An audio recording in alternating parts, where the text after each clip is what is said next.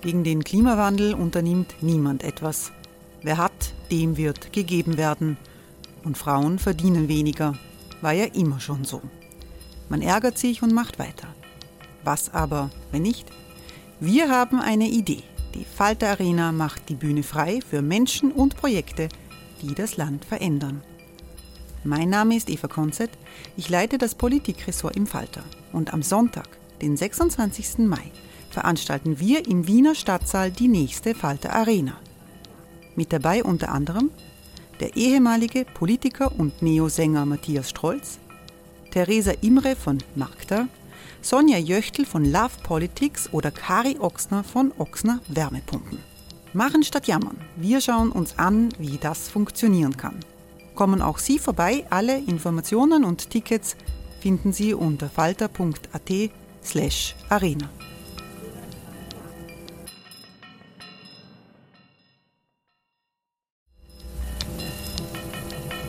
slash arena. Falter-Podcasts werden durch Werbung unterstützt. Das hilft bei der Finanzierung unseres journalistischen Angebots. Many of us have those stubborn pounds that seem impossible to lose, no matter how good we eat or how hard we work out. My solution is PlushCare. PlushCare is a leading telehealth provider with doctors who are there for you day and night to partner with you in your weight loss journey. They can prescribe FDA-approved weight loss medications like Wagovi and Zepbound for those who qualify. Plus, they accept most insurance plans. To get started, visit plushcare.com slash weight loss. That's plushcare.com slash weight loss.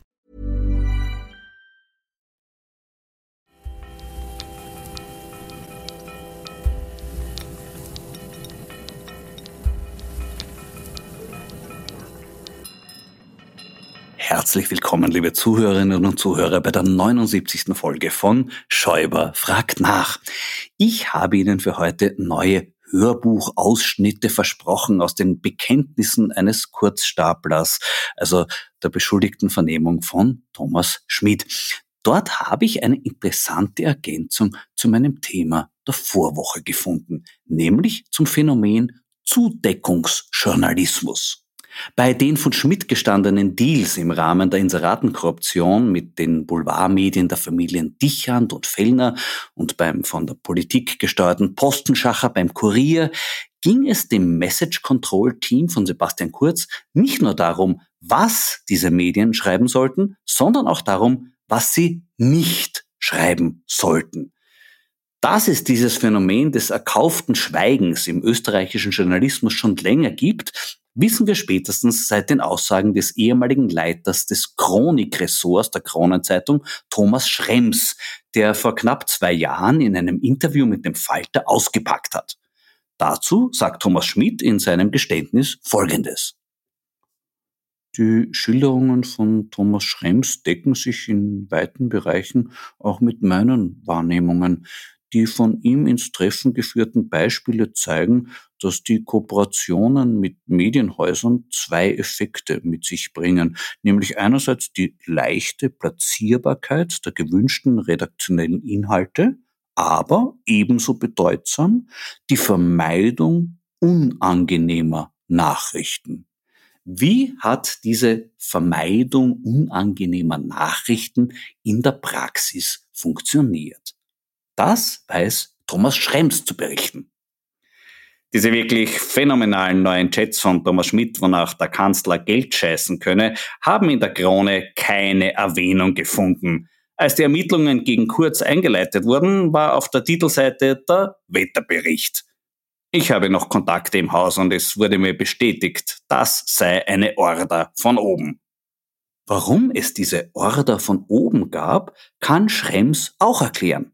Sebastian Kurz hat in der Krone ein Spiel des Gebens und Nehmens bis zur Perversion perfektioniert. Er hat geschaut, was so an manipulativen Dreck reingeht und ob er damit durchkommt. Angesichts der Drastik dieser Aussagen ist es wirklich erstaunlich, dass es auf dieses Interview mit Schrems nur so wenig mediale Reaktionen gegeben hat. Vielleicht lag das auch daran, dass es die von ihm beschriebene Praxis des von oben verordneten Zudeckungsjournalismus nicht nur mit Rücksicht auf Wünsche der ÖVP gegeben haben dürfte, So ist laut Schrems nach einigen kritischen Krone-Geschichten über die Hausverwaltung der Stadt Wien, Wiener Wohnen, sogar der ansonsten eher zurückhaltende Christoph Dichand aktiv geworden. Nach drei oder vier Tagen kam er zu mir ins Büro und hat gesagt, ja, Herr Schrems, die Geschichten sind alle sehr schön, aber jetzt ist Schluss, weil Stadt Wien schaltet bei uns in der Rate um 400.000 Euro. Die einst von Frank Stronach formulierte goldene Regel, wer das Gold hat, macht die Regel, wird hier auf, wer das Gold hat, macht die Krone erweitert. Außerdem ausgerechnet in der Kronenzeitung kritisch über einen Bereich des Wiener Wohnbaustadtrates zu schreiben, ist auch ein bisschen so, als würde im neuen Andreas Gabalier Magazin des Red Bull Mediahauses ein Gesangslehrer die stimmlichen Fähigkeiten des Volksrackenrollers analysieren. Thomas Schrems kommt schließlich zu folgendem Fazit. Das Zusammenspiel von Boulevard und Politik in Österreich ist ein subtil gewobenes Geflecht der wechselseitigen Begünstigung, ein Sumpf aus systemischer Korruption. Da gibt es nichts zu beschönigen. Das ist die Realität. Wie soll die Politik nun mit dieser Realität umgehen? Ein wertvoller erster Schritt wäre, sie einmal als solche zu erkennen. Wenn Sie, liebe Hörerinnen und Hörer, jetzt meinen, also das ist ja wohl das Mindeste. So muss ich sagen, in Österreich ist nicht einmal das selbstverständlich. Politiker, die die Realität nicht nur nicht erkennen, sondern auch aktiv leugnen, haben wir schon lange. Diese Woche hat einer sogar das Anerkennen der Realität für verrückt erklärt.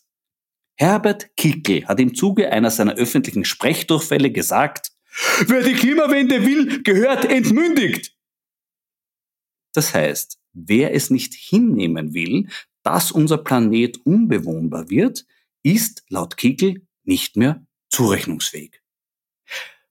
Kickel will offenbar seine bisherige Stellung als Staatsgefährder auf Planetengefährder upgraden.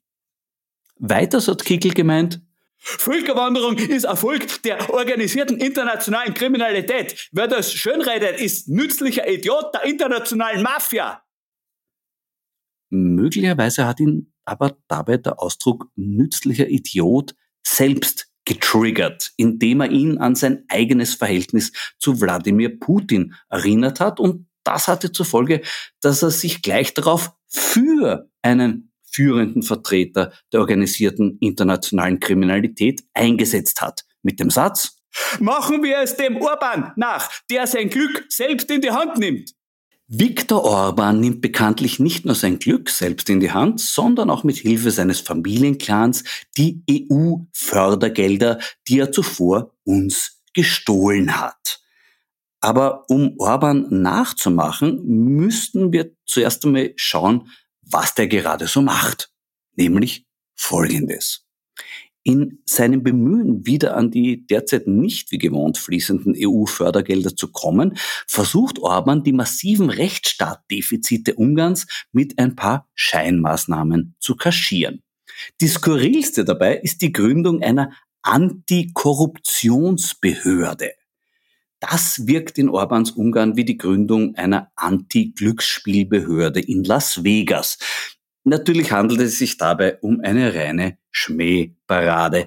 Die Mitglieder der Behörde dürfen Verdachtsfälle untersuchen, aber nicht dagegen einschreiten. Kein Wunder sind doch Veruntreuung und Plünderung von EU-Fördergeldern die Domänen des Orban-Clans und seiner mit ihm befreundeten Oligarchen, die rund 90 Prozent ihrer Einnahmen aus EU-finanzierten öffentlichen Beschaffungsprojekten beziehen. Das gelingt ihnen mit Hilfe wettbewerbswidriger Ausschreibungen und bis zu zehnfach überteuerten Angeboten. Dem Begriff Beschaffungskriminalität wird hier eine neue Bedeutung gegeben. Als tüchtigster Beschaffer hat sich dabei in jüngster Zeit Lorenz Mesarosch erwiesen. Der gelernte Gasinstallateur und Orban Strohmann gewann die Hälfte aller öffentlichen Ausschreibungen. Allein seine Baufirmen haben dadurch in den vergangenen zwölf Jahren sieben Milliarden Euro abgestaubt, wovon 74 Prozent per EU-Förderung auch von uns Steuerzahlerinnen und Steuerzahlern kamen. Ob wir dieses Geld jemals wiedersehen werden, ist äußerst fraglich. Aber immerhin können wir Teile davon besuchen oder sogar Urlaub bei Ihnen machen. Konkret im Landhotel Post an der Talstation und im Sporthotel Heiligen Blut. Diese Geheimtipps des österreichischen Tourismus befinden sich im Besitz der Hotelkette Hunguest, die von hinter diversen Firmenkonstruktionen bemüht, aber unzureichend versteckten Lorenz Mesarosch kontrolliert wird. Die Erfahrung der Freiheit lautet das Motto von Hunguest. Angesichts der Aktivitäten von Mesarosch scheint es durchaus nachvollziehbar, dass er diese persönliche Erfahrung als ein ganz besonderes, nur von einem dysfunktionalen Rechtsstaat gewährtes Privileg wertzuschätzen weiß. Wie es mit der Wertschätzung der Gäste in seinen Heiligen Bluter Hotels ausschaut, ist hingegen unklar. Das Landhotel Post ist seit längerem wegen technischer Probleme auf unbestimmte Zeit geschlossen, während das Sporthotel auf seiner Webpage lange Zeit mit einem ungewöhnlichen Angebot verblüffen konnte. Im Garten des Hotels stehen Schaukel, Rutsche und Klettergerüst zur Verfügung, damit die restlichen Energien nach einer Wanderung oder Skien irgendwo abgeleitet werden können. Noch rätselhafter die Beschreibung einer wohl einzigartigen Attraktion. Im Sommer in der Nachbarschaft sorgt das Kinderwaschdorf für unvergessliche Momente. Was bitte ist ein Kinderwaschdorf? Hat man sich hier von einem Ulrich Seidel-Film inspirieren lassen? Oder ist es den Strukturen des Orban-Clans geschuldet, dass erbeutete Gelder in dieser ehrenwerten Familie als Kinder bezeichnet werden. In diesem Fall hätte die Einrichtung eines Waschdorfes für die auf dem Gebiet der Zahlungsmittelhygiene bekannt umtriebige Orban-Bande immerhin einen erkennbaren Zweck. Ob Herbert Kickel dort schon auf Urlaub war, ist nicht bekannt. Sein Wunsch, es Orban nachzumachen, lässt aber vermuten, dass Kickel sein im Zuge des Korruptionsskandals um seine Agentur Ideenschmiede erworbenes Know-how im Bereich Zahlungsmittelhygiene wieder auffrischen möchte. Ich kann jetzt mein persönliches Know-how im Bereich Roséwein auffrischen. An sich bin ich da kein so großer Fan, aber was ich heute im Glas habe, hat mich aufs angenehmste überrascht. Ein Rosé aus Ganztraubenpressung, nur kurz gemeischt, spontan vergoren, ungefiltert und ohne Schwefel gefüllt. Er heißt Unisex, kommt von Johannes Trappel, der seine Weingärten in Six-Neusiedl und am legendären Spitzerberg hat und kann, was feine Aromatik und straffe Struktur betrifft, mit so manchem gehypten, teuren Rotwein locker mithalten. Prost! Analysen der Reden von Herbert Kickel münden sie oft in der gleichen Fragestellung. Wie kann so jemand ernsthaft politische Relevanz in einem Land haben? Als Antwort hört man dann meistens, das ist Schuld der ehemaligen Großparteien ÖVP und SPÖ. Dass sich beide derzeit in massiven Krisen befinden, ist offensichtlich. Ein Mann, der sich mit beiden Krisen in Buchform beschäftigt hat, ist heute mein Gesprächsgast. Es ist der Autor, Jurist und Mitinitiator des Antikorruptionsvolksbegehrens Oliver Scheiber. Grüß dich, Oliver. Hallo Florian, danke dir für die Einladung. Oliver, du hast über die Krisen von SPÖ und ÖVP jeweils ein Buch geschrieben. Was hat dich dazu bewogen? Ähm, bewogen hat mich dazu, dass ich mir vor vier Jahren gedacht habe, dass, dass in dem Land irgendwie eine seltsame Apathie herrscht ähm, und dass man verschiedenen negativen Entwicklungen einfach zuschaut und dass das kein gutes Ende nehmen wird. Äh, jetzt habe ich nicht gedacht, dass ich das irgendwie im Größeren verändern kann. Aber ich habe mir dadurch auch einige Dinge von, von der Seele geschrieben und habe zuerst ein Buch über die Sozialdemokratie geschrieben. Und jetzt sind dann vier Jahre vergangen und in den, in den letzten Monaten vor allem hat es mich schon sehr beschäftigt, wie sich auch die ÖVP entwickelt hat in, in der letzten Zeit. Und dadurch ist jetzt ein zweites Buch über die ÖVP entstanden. Reden wir mal zuerst über das erste, über, das, über die SPÖ. Trägt den Titel Sozialdemokratie letzter Aufruf. Aufgeteilt in zwei Teile mit jeweils zehn Vorschlägen. Der eine Teil heißt der Weg zur Auferstehung, der andere der Weg in den Tod. Welchen Weg ist die SPÖ seither gegangen und ist die kommende Mitgliederbefragung eine Abstimmung darüber? Ähm, ich würde sagen, dass der Zustand der SPÖ, so wie ich es erlebe, an sich eingefroren war, jetzt vier Jahre lang. Ähm, und ich sehe generell eine Krise in Österreich, so wie auch in anderen Ländern der großen alten Traditionsparteien, der Parteien, die den Anspruch haben, einer ganz breiten Wählerschicht äh, zur, zur Verfügung zu stehen, quasi mit ihrem Angebot. Insofern habe ich sowohl bei der SPÖ als auch bei der ÖVP in den letzten Monaten und Jahren den Eindruck gehabt, es kann nicht schlechter werden. Insofern glaube ich, dass jede Form von Unruhe, so wie es jetzt bei der SPÖ herrscht, an sich eine große Chance ist und ich würde was Ähnliches an sich auch der ÖVP wünschen. Das heißt aber, du würdest sagen, bis seit Erscheinen des Buches ist sie eher den Weg Richtung Tod weitergegangen. Naja, das denke ich schon. Das ist, das ist relativ klar. Wir sehen das in anderen, anderen Ländern ja genauso. In, in Frankreich ähm, sind die Sozialdemokraten quasi schon untergegangen, die Konservativen auch. Es gibt eine, eine Riesenlücke. In Italien ist das Ganze überhaupt schon vor 20, 25 Jahren passiert, was wir jetzt in Österreich erleben. Wie soll denn die Mitgliederabstimmung ausgehen, damit die Auferstehung gelingen könnte? ähm, berufsbedingt, nachdem ich für die Justiz arbeite, bin ich da sehr zurückhaltend. Ähm, ich ich habe schon einen Gedanken. Ich, ich glaube, generell, dass sowohl, das gilt jetzt für die SPÖ als auch für die ÖVP, äh, dass diese Apparate eine große Veränderung und Neubesinnung brauchen. Das heißt also an sich eine Veränderung wäre schon das Positive.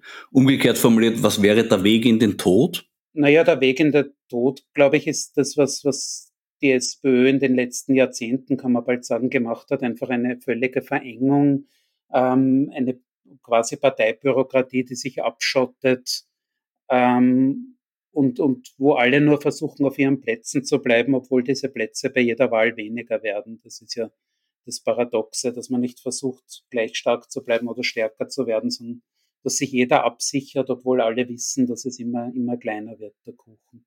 Das heißt, du würdest dich nicht auf einer der Kandidaten festlegen, aber du würdest dich festlegen darauf, wenn es so bleibt, wie es vorher war, ist es quasi das Schlechteste, was rauskommen kann. Ähm, naja, das, das, das ist relativ klar, würde ich sagen. Ich bin, bin bei keiner Partei Mitglied, bin daher in der Zuschauerposition, aber ähm, ich glaube, es gilt für die ÖVP was Ähnliches. Wenn, wenn sich die SPÖ und die ÖVP beide, wenn sich die nicht ganz grundlegend ändern, werden nach meinem Dafürhalten beide untergehen. Na, zur ÖVP kommen wir eh noch. Ich hätte noch zwei, drei Fragen zur SPÖ. Äh, als einen der Wege in den Tod nennst du den Boulevard hofieren.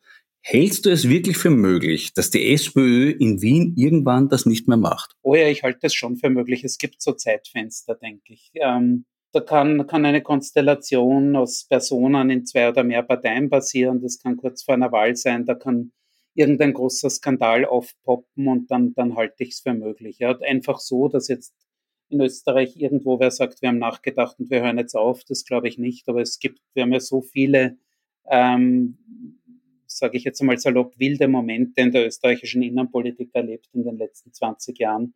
Und in solchen Momenten kann dann noch eine große Veränderung kommen. Das glaube ich schon. Bei den Wegen zur Auferstehung forderst du unter anderem mehr Macht dem Vorsitzenden. Warum wäre das nötig? Ich glaube schon, dass, ähm, dass das Projekte, Bewegungen, Parteien äh, Leitfiguren äh, benötigen und dass ein, ein zu starker Apparat auf vielen Ebenen ähm, politische Erfolge fast verunmöglicht heutzutage, vor allem in dieser, in dieser veränderten Gesellschaft, die so schnell ist, wo Entscheidungen so schnell fallen, wo Statements so schnell erwartet werden. Ähm, das hat ja kurz bei der ÖVP probiert äh, und hat das aber in eine, in eine autoritäre Form getrieben. Aber an dem Grundgedanken, dass man jemanden, der gewählt ist, die Leute kommen ja nicht irgendwo her, sondern die werden ja auch in ihre Parteifunktionen gewählt, äh, dass man solchen Leuten in Führungspositionen dann schon das Vertrauen geben muss, dass die auch äh, Dinge schnell einmal entscheiden und auch allein entscheiden können. Hältst du es für möglich, dass am Ende dieses Abstimmungsprozesses auch eine Spaltung für die SPÖ im Raum steht? Mag sein, ja. Das hätte aber äh, hätte wohl auch passieren können ähm, ohne diese Turbulenzen jetzt. Wie siehst du in diesem Zusammenhang den aktuellen Erfolg der KPÖ? Den Erfolg der KPÖ sehe ich ganz einfach so, dass, ähm, dass im Moment alle gewinnen, die authentisch wirken, die vor einer Kamera normal reden, so wie wir, oder vor einem Mikrofon, so wie wir beide das jetzt äh, miteinander versuchen. Das hat man beim Marco Bogo gesehen, bei der Bundespräsidentenwahl. Ähm, und, und dass alle gewinnen, von denen die Leute den Eindruck haben, dass, dass die auch unter Menschen gehen und, äh, und, und die Alltagsprobleme kennen. Und es verlieren alle, die nur mit aufgesetzten Phrasen daherkommen. Also ich glaube, es ist vor allem ein, eine Frage, wie authentisch ist man und wer authentisch ist und nichts ganz Unvernünftiges sagt, ähm, der bekommt auch Stimmen. It's that time of the year. Your vacation is coming up. You can already hear the beach waves, feel the warm breeze, relax and think about work. You really, really want it all to work out while you're away. Monday.com gives you and the team that peace of mind. When all work is on one platform and everyone's in sync, things just flow wherever you are. Tap the banner to go to Monday.com.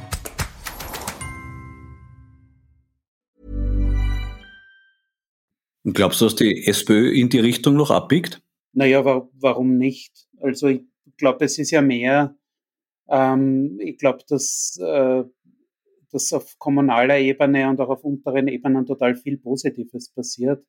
Ähm, ich bin, bin in Wien, dort wo ich arbeite, in Meidling, sehr viel im Bezirk unterwegs und habe auch viel Kontakt zur Lokalpolitik. Und da passieren quer durch alle Parteien passiert da total viel Gescheites und sind gescheite Leute unterwegs und sind auch viele Kommunalpolitiker jeden Tag in Geschäften, in Wohnbauten unterwegs und, und das findet auch Zustimmung. Ich glaube eher, dass das auch ein Problem ist, dass sich auch innerhalb der Parteien äh, die, die große Mehrheit der Mitglieder und Funktionäre nicht gegen, gegen so Machtzirkel durchsetzen kann. Ich glaube, das ist das Hauptproblem. Wir haben so völlig abgekapselte Machtzirkel, ähm, die, die vom Leben sowohl der Partei als auch der Bevölkerung viel zu weit weg sind. Kommen wir zur Krise der Volkspartei. Du schreibst, hätte jemand die letzten fünf Jahre nicht erlebt und würde er Presseaussendungen der ÖVP aus dem Jahr 2022 oder 2023 lesen, erhielte es wohl nicht für möglich, dass diese aus der ÖVP stammen. So viel Aggression, Faktenwidrigkeit, Unwissen, Antimodernismus und Vulgarität enthalten manche dieser Aussendungen. Was ist da passiert? Ähm, das hat sicher, äh, sicher mit der Person Sebastian Kurz zu tun, die sich äh, dafür entschieden hat, den, den Weg zur Macht mit dem Ausländerthema zu suchen und auf die Fremdenfeindlichkeit zu setzen, wo man gedacht hat, die FPÖ ist damit erfolgreich. Ähm, das ist ein generelles Erfolgsrezept. Und irgendwann hat, hat man sich da verrannt. Das ähm, hat man bei der SPÖ hat es ja auch eine Zeit lang gegeben, dass das Fremdenrecht immer weiter verschärft worden ist, weil man geglaubt hat, man muss der FPÖ das nachmachen. Ähm, und mittlerweile ist das einfach ein Tunnelblick, glaube ich. Dann kommen sicher die vielen, äh, die vielen Strafverfahren dazu. Die, die Strafverfahren werden ja nicht nur gegen einzelne äh, Politiker und Ex-Politiker der, der ÖVP geführt, sondern auch gegen die Partei als solche. Äh, das ist natürlich, ist natürlich eine schwierige Situation für eine Partei. Und da wäre, wäre sehr viel Ruhe und Über, Überlegung gefragt. Und ähm, es ist einfach dieser, dieser Blick für Staatsverantwortung, den, den sowohl SPÖ als ÖVP bei allen Schwächen eigentlich jahrzehntelang gehabt haben, ähm, der ist bei der ÖVP ganz offenkundig verloren gegangen. Und in dem Buch äh, spreche jetzt in erster Linie nicht ich, sondern ich habe sehr viel an Zitaten von äh, prominenten konservativen Politikern, Politikerinnen zusammengetragen, ähm, zum Teil aus Europa, wie von Jean-Claude Juncker, der einen Außenblick hat, äh, aber auch von Leuten wie Fischler oder, oder Mitterlehner. Du verwendest oft den Begriff rohe Bürgerlichkeit. Was ist damit gemeint? Ähm, rohe Bürgerlichkeit ist an sich ein, ein Begriff aus der Wissenschaft, der so, habe ich es nicht genau im Kopf, so 15 Jahre ähm, alt ist und der einfach ähm, eine Entwicklung beschreibt, wo äh, aus dem Bürgertum heraus auf einmal eine, eine gewisse Verachtung für die, äh, für die ärmeren Schichten oder für die sozial, äh, für sozial äh, benachteiligte Personengruppen entstanden ist. Das ist, ist recht genau äh, empirisch belegt worden, dass diese, diese quasi verächtliche Haltung auf auf Menschen, denen es schlechter geht, äh, zugenommen hat im Laufe der letzten Jahre. Herbert Kickl versucht gerade den Begriff bürgerlich zu kapern. Wird ihm das gelingen? Naja, das, das halte ich schon für möglich, dass das gelingt, weil, ähm, weil Kickl ja geschickt auch in Rollen schlüpfen kann. Also unterschätzen würde ich, würde ich diese Gefahren nicht, dass da Etiketten wechseln. Aber was ist an Herbert Kickl bürgerlich? wenn man zurückdenkt an Jörg Haider, der hat das alles ja sehr gut beherrscht. Und ähm, in der Folge, glaube ich, ist er sowohl von Strache nachgeahmt worden und von vielen anderen auch in der FPÖ. Ähm, ja, was, was, was ist schon bürgerlich? Also ich, ich habe ein Bild von bürgerlich im, im Kopf, das, das offenbar kaum mehr einen Platz hat, ja, weil das wäre eine Fokussierung auf Bildung, auf, äh, auf Umgang, auf, auf Denken, auch schon an, an Gemeinwesen. Ähm, und das dafür ist, dafür ist einfach überhaupt wenig Platz geblieben im Moment. Insofern denke ich, dass ja an sich erstaunlich, dass, dass die Neos nicht, nicht viel mehr Zuspruch haben, weil sie eigentlich die, das logische Auffangbecken sein müssten. Hast du eine Erklärung dafür? Ich glaube, dass einerseits wissen die Leute, dass die ähm, Neos den, den liberalen Gedanken vertreten und, und liberal ist scheinbar ein, ein Etikett oder ein Begriff, der in Österreich ganz schlecht funktioniert, der irgendwie so einen Deckel von von 10 Prozent hat. Und dann, äh, denke ich, gibt es bei den Neos auch so viele unterschiedliche Flügel und Richtungen und schon einen, der sehr auf ähm, neoliberal ist, plakativ, aber ich, ich verwende es jetzt trotzdem. Also wenn du stark neoliberal auftrittst in Österreich, glaube ich, sind die Wahlchancen auch sehr limitiert. Hat die ÖVP schon so viel Würde und Selbstachtung verloren, dass sie sogar Kickel zum Kanzler machen würde? Also ich möchte es jetzt überhaupt nicht, nicht irgendwie ethisch-moralisch einmal bewerten, sondern wird ganz einfach sagen, nachdem es schon mehrere ähm, Landeskoalitionen gibt, finde ich es relativ klar, dass es auch eine solche Bundeskoalition geben wird oder könnte. Äh, warum nicht? Es scheint im Moment von den handelnden Akteuren überhaupt nichts dagegen zu sprechen.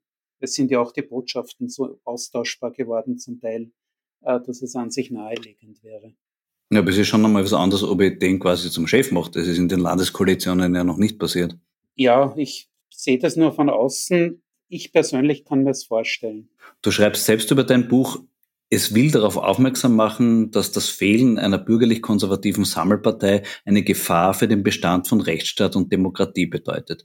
Worin besteht diese Gefahr? Ähm, die Gefahr besteht, glaube ich, dass immer kleinere Personengruppen mit radikalen Ansichten äh, immer bestimmender werden für, für die Macht und für die Führung. Ganz einfach deshalb, weil äh, dann viele Leute nicht mehr zur Wahl gehen ähm, und die, die noch zur Wahl gehen, ihren Protest dann oft radikalen Gruppen geben und dadurch äh, können dann am Ende, kommt eine Gruppe, die vielleicht nur 20 Prozent der Bevölkerung hinter sich hat, kann aber an die Macht kommen. Weil wenn man schaut jetzt, in Wien zum Beispiel 30 bis 40 der Bevölkerung, Prozent der Bevölkerung dürfen gar nicht wählen mangels Staatsbürgerschaft.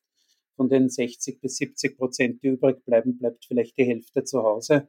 Und dann von denen, die wählen gehen, wählen vielleicht 40 oder 35 Prozent die dann stimmenstärkste Partei, repräsentieren aber in Wirklichkeit nur 15 bis 20 Prozent der Bevölkerung. Und darin sehe ich eigentlich die Gefahr, dass sehr viele Leute nicht mitbestimmen können oder mitbestimmen wollen und das stärkt dann einfach die radikalen Stimmen. Ja, ist das realistisch durchbringbar, ein äh, geändertes Wahlrecht? Ich glaube, das ist ein, ein, es ist ein Riesendemokratieproblem.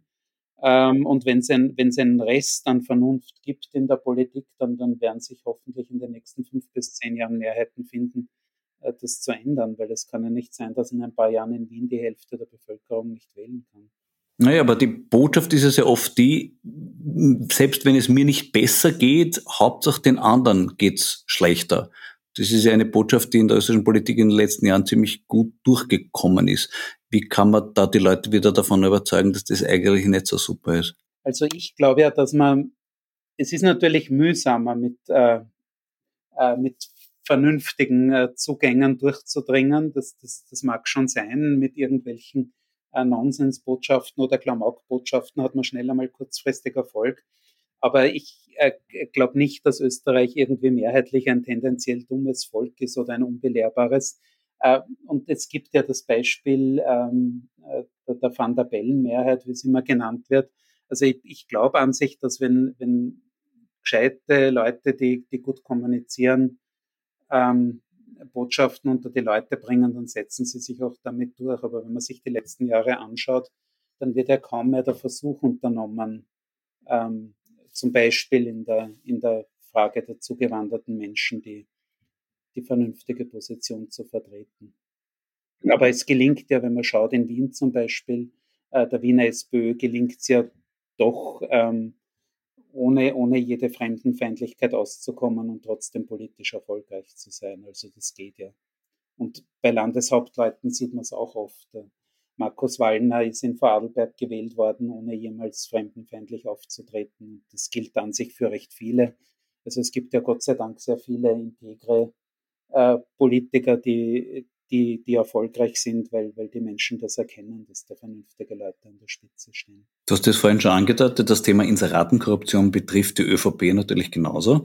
Du schreibst, der nüchterne und ernüchterte Blick auf den Aufstieg von Kurz muss zur Schlussfolgerung führen, dass diese politische Karriere nur in einem enorm abhängigen, unkritischen, zum Teil gekauften, zum Teil manipulierten Mediensystem möglich war.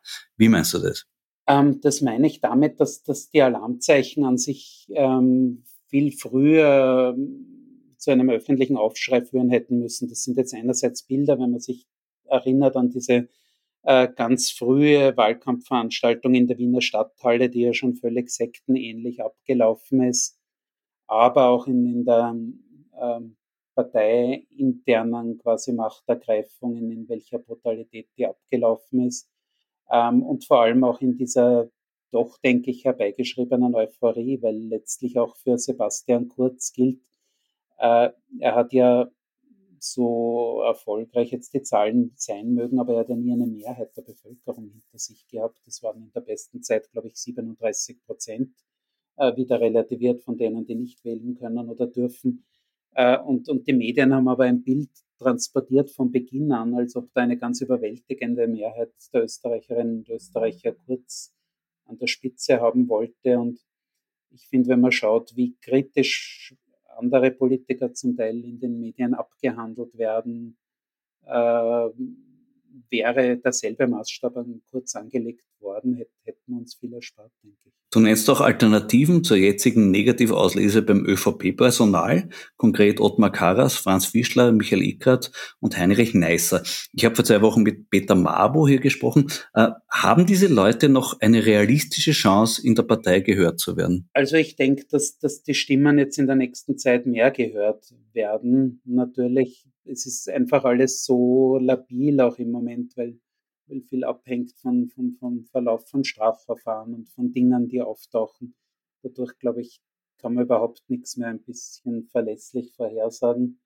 Schwer zu sagen, aber ich, ich denke schon, dass, dass die Dinge auch in Wellenbewegungen verlaufen in der Politik insgesamt und auch innerhalb von Parteien.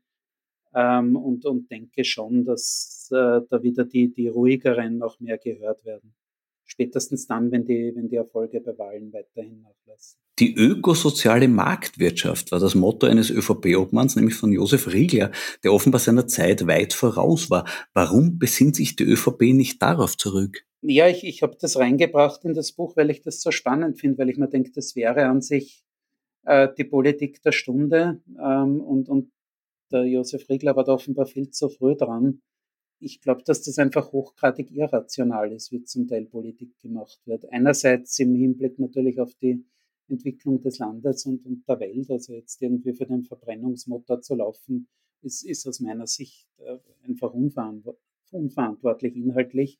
Aber ich glaube, dass es einfach auch politisch, taktisch völlig falsch ist.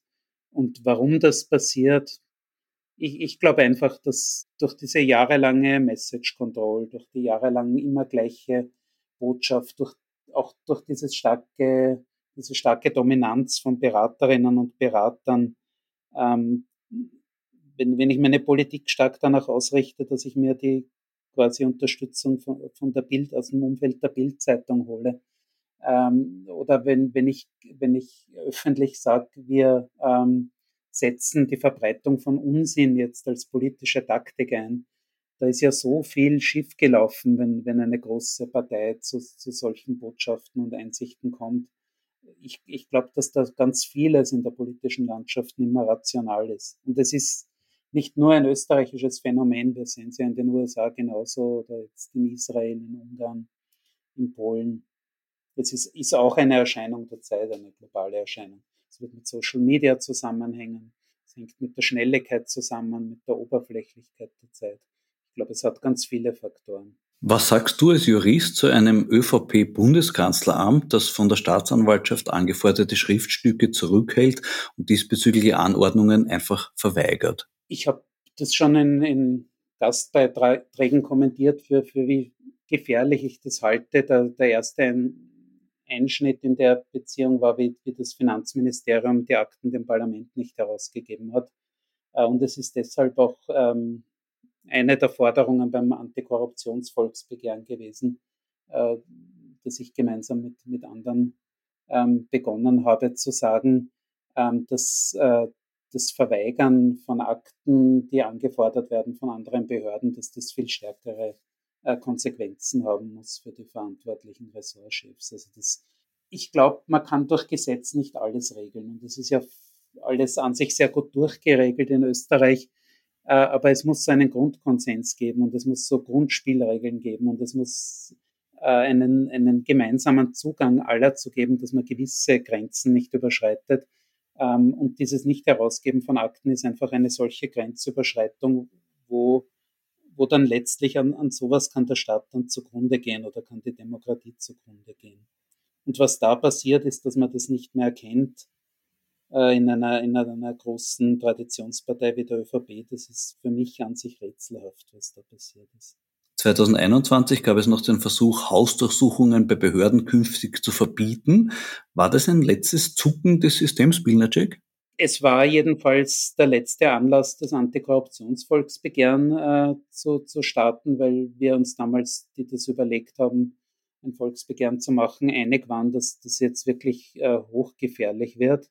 Welche Personen hinter diesem Vorschlag, die Hausdurchsuchungen bei Ämtern im, im politischen Verfahren zu verbieten, genau stecken, weiß ich nicht. Ich, ich weiß, kann nur als Jurist beurteilen und auch als, als Bürger würde ich sagen, dass das natürlich ganz gefährlich ist, wenn man da quasi eine Personengruppe aus dem Strafrecht äh, freistellt oder besser stellt.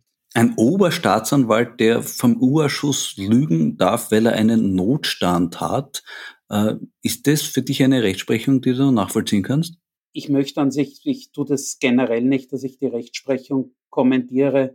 Ähm, ich glaube nur, dass wir uns überlegen müssen, welche Personen in welchen Ämtern sind ähm, und es ist ganz klar, dass, äh, also ich kann nur sagen, ich kenne den öffentlichen Dienst sehr lang und bei, bei kleinen Verfehlungen, äh, Beamter auf einer Polizeiinspektion oder bei einem Gericht, der, äh, der ins Gerichtsregister reinschaut, ob der Nachbar gerade ein Scheidungsverfahren laufen hat oder ob die Erbschaft beim Nachbarn schon abgeschlossen ist, äh, der verliert sofort den Job, äh, wird am selben Tag entlassen in der Regel. Ähm, und wir können da nicht mit zweierlei Maß. Also es müssen schon Standards gelten. Die Standards sollen zu Recht hoch sein im öffentlichen Dienst. Und das würde ich mir an sich erwarten. Das funktioniert im Moment nicht gut. Ähm, und wir sollten uns alle gemeinsam was überlegen, wie sich das ändern soll.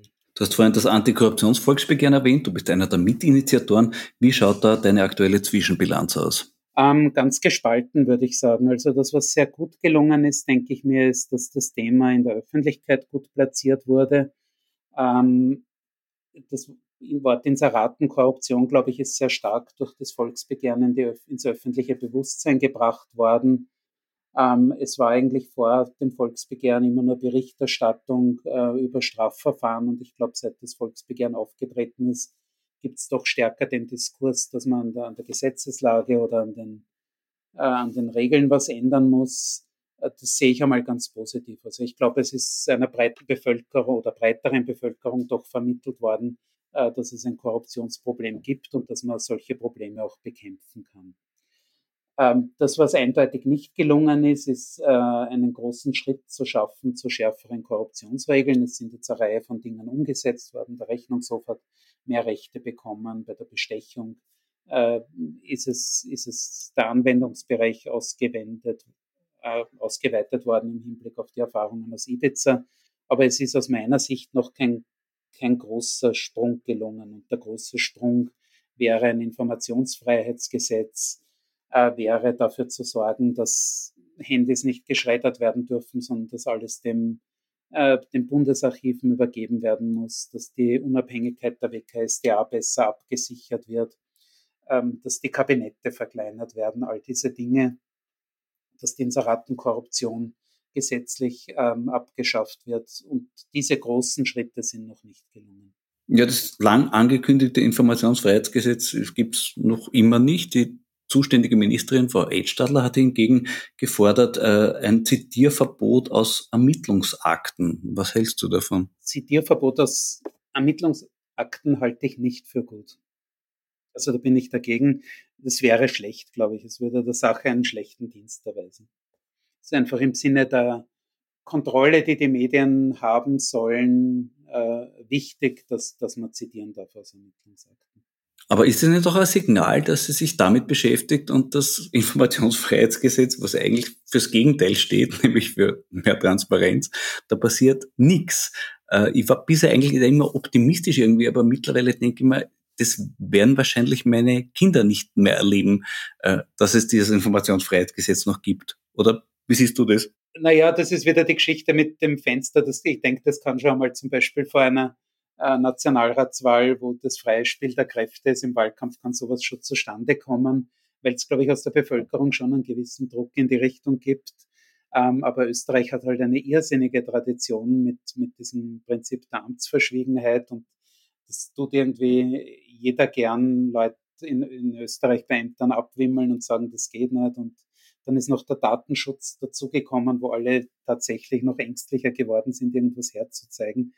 Äh, und in Wirklichkeit, obwohl die jeweilige Opposition immer sagt, sie wäre jetzt dafür, in Wirklichkeit, glaube ich, wollte die Informationsfreiheit in Österreich äh, nie irgendjemand haben, ähm, der irgendwo auch nur in einer Gemeinde mitregiert. Und ja, es, es wird schon irgendwann kommen. Es ist ja, glaube ich, nicht aufzuhalten. Ähm, es wird spätestens wahrscheinlich irgendwann recht bald durch eine europäische Vorgabe kommen müssen, nehme ich an. Du bist auch Proponent einer Initiative gegen die Selbstverblödung des Staates. Um was geht es da? Die Initiative heißt nicht so, äh, aber der Clemens Jablona, Vizekanzler und Justizminister äh, in, der, in der Beamtenregierung vor einiger Zeit, hat, hat das so äh, formuliert. Ähm, an sich ist das eine, eine Initiative, die sich dafür einsetzt, die Verwaltungsstandards zu verbessern, beziehungsweise die Verwaltung so zu reformieren, dass wir wieder zu den besten Verwaltungen in, in Europa gehören. Das tun wir im Moment nicht mehr, denke ich. Und es hat viele Überschneidungen mit dem Antikorruptionsvolksbegehren, äh, beschäftigt sich aber stärker mit den, mit den Verwaltungsabläufen. Also da geht es um so Fragen wie äh, wie, werden, wie erfolgen die Aufnahmeverfahren in den öffentlichen Dienst, wie wird man Beamter, Beamtin, äh, wie schauen die Stellenausschreibungen aus, wie schauen die Ministerkabinette aus, wie sollen die Minister mit ihren Ministerialbeamtinnen und Beamten zusammenarbeiten. Damit haben wir uns beschäftigt. Der Verfassungsjurist Heinz Mayer ist auch dabei und der hat dazu gesagt, die Verwaltung funktioniert dort gut, wo die Politik nicht interessiert ist. Woran liegt es? Ja, ich glaube, das ist ja generell ein Befund. Man, ich finde ja, dass man generell die Dinge natürlich nicht schlecht reden soll und dass man sehen muss, dass Österreich in sehr vielen Bereichen sehr gut aufgestellt ist. Und ich glaube, das wollte, äh, wollte der Heinz Mayer zum Ausdruck bringen. Ähm, ich weiß nicht, wenn ich da auf der Gemeinde in Niederösterreich irgendein Anliegen habe, dann kriege ich oft am nächsten Tag schon, nachdem ich um was gebeten habe, den Bescheid elektronisch zugestellt. Ähm, wenn ich einen Reisepass will, dann kriege ich den in Wien innerhalb von zwei Tagen. Das heißt, die, die Verwaltung ist ja sehr, sehr leistungsfähig. Das gilt sogar äh, für die Bereiche, die im Moment in Schwierigkeiten sind, wie das Gesundheitssystem oder das Bildungssystem.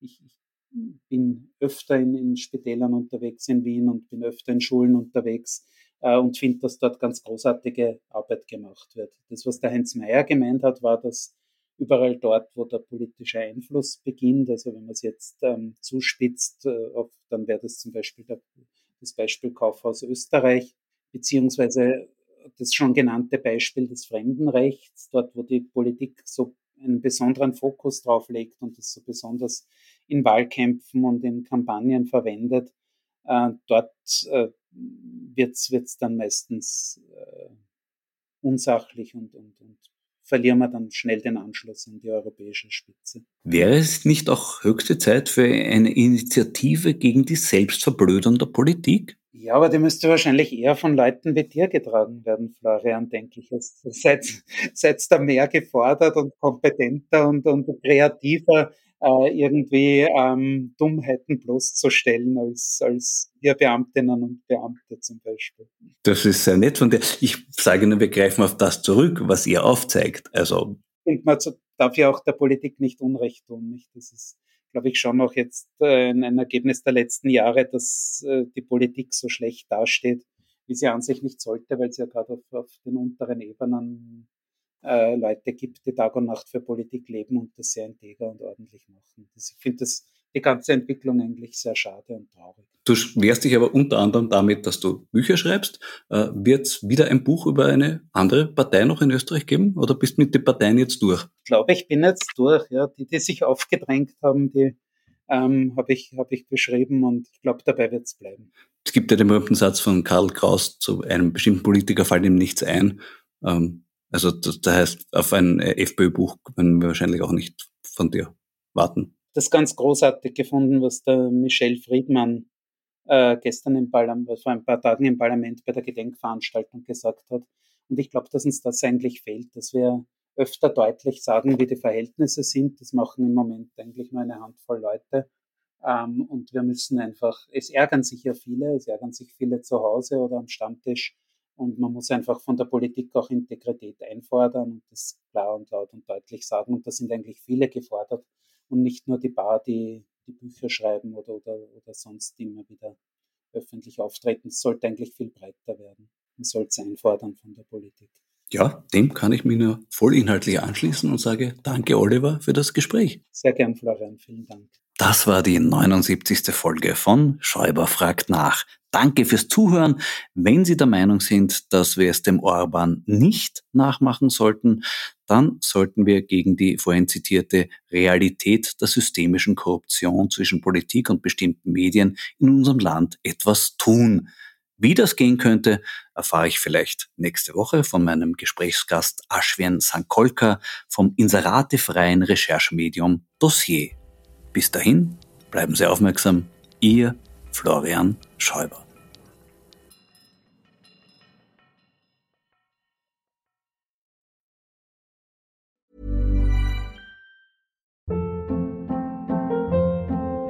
Hold up. What was that? Boring. No flavor. That was as bad as those leftovers you ate all week. Kiki Palmer here, and it's time to say hello to something fresh and guilt-free. Hello Fresh. Jazz up dinner with pecan-crusted chicken or garlic butter shrimp scampi. Now that's music to my mouth. Hello Fresh. Let's get this dinner party started. Discover all the delicious possibilities at hellofresh.com.